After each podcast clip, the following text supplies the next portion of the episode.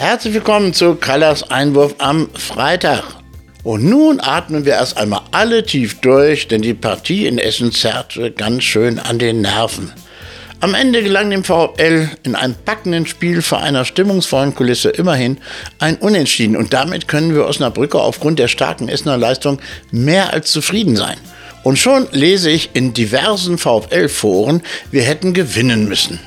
Und überhaupt, wieso haben Niemann und Tesche ihre Riesenchancen nicht verwandelt?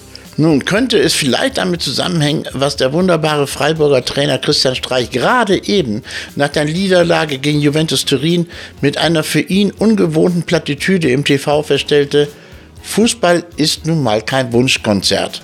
Ist so, muss man wissen.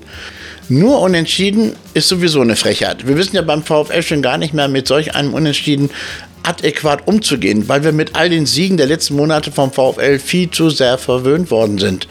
Und dass so ein Unentschieden sogar Momente für die Ewigkeit bescheren kann, beschreibt der Urschinkelaner Harald Wehmeier in der von mir einst herausgegebenen Anthologie Mein VfL. Harald dürfte den meisten sicherlich als Autor von Neues aus Stenkelfeld oder Frühstück bei Stefanie bekannt sein, wobei er übrigens stets die Sprechrollen auch übernommen hatte. Ich musste seinen Text für diesen Einwurf extrem kürzen. Hier also nun Haralds Kurzfassung. In die vielen lila-weißen Seelen haben sich in all den Jahrzehnten unendlich viele lila-weiße Momente für die Ewigkeit eingebrannt. Bei mir war dieser lila-weiße Moment für die Ewigkeit jenes unvergessliche Aufstiegsduell gegen Rot-Weiß Essen am 8. Juni 1969 an der Bremer Brücke, die an diesem Tag mit abenteuerlich konstruierten Zusatztribünen 35.000 Zuschauer beherbergte. Und dann der Schock.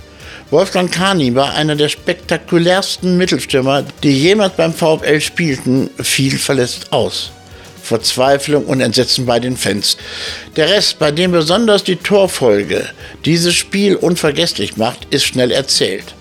0-1 Jung, vierte Minute, 0-2 Lippens, neunte Minute, 0-3 Littek, 49. Minute. Erste Beleidigte wandern ab. Ein verrücktes Phänomen beim VfL. Die Fans sind zwar selten traurig, dafür aber fühlen sich manche beleidigt, wenn es nicht läuft. Standardgruß der Abtrünnigen, wir wünschen was. Und dann geht es eilig zurück nach Bohmte, Belm, Wissing, Melle und Bad Rodenfelde.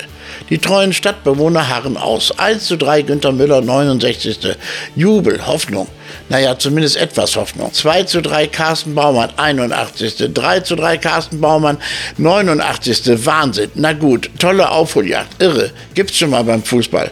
Aber es kommt ja noch. Mein lila weißer Moment. Nachspielzeit. Der kleine, brave Walter Wiete, damals mein Lieblingsspieler, eigentlich defensiver Mittelfeldmann, der für den verletzten Kaniber vorne ran musste, setzt einen irren Fallrückzieher an die Unterkante der Latte. 3,5 Zentimeter fehlten am Happy End. Ein Happy End kann man schon mal vergessen, aber niemals, niemals ein so knapp gescheitertes. Ja, das ist also Haralds unvergessener lila-weißer Moment, der sich bis heute nicht nur in seine Seele eingebrannt hat. Ein Unentschieden, ein verpasster Sieg in letzter Sekunde lässt ihn zum VfL-Fan für alle Zeiten werden.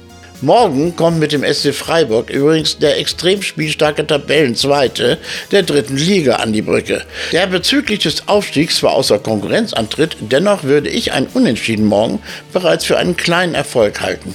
Einen kleinen nur, aber immerhin ein Erfolg. Klammheimlich wünsche ich mir natürlich einen Sieg, aber wie sagte Streich? Na, ich mag sowas Platzes gar nicht wiederholen. Ich wünsche euch ein schönes Wochenende. Tschüss.